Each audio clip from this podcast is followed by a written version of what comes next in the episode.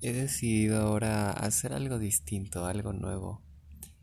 Y como no estamos seguros si nos vayamos a ver o no el domingo, lo, se me ocurrió esta idea que espero que, que salga bien. Y bueno, el punto es que este podcast va a tener muchas cosas muy random.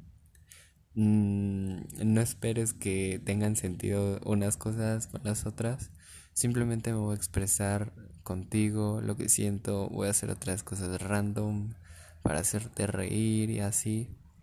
Entonces, espero que te guste mucho y amo cada día de estos grandísimos ocho meses que llevamos juntos y especialmente te amo a ti muchísimo Sofía.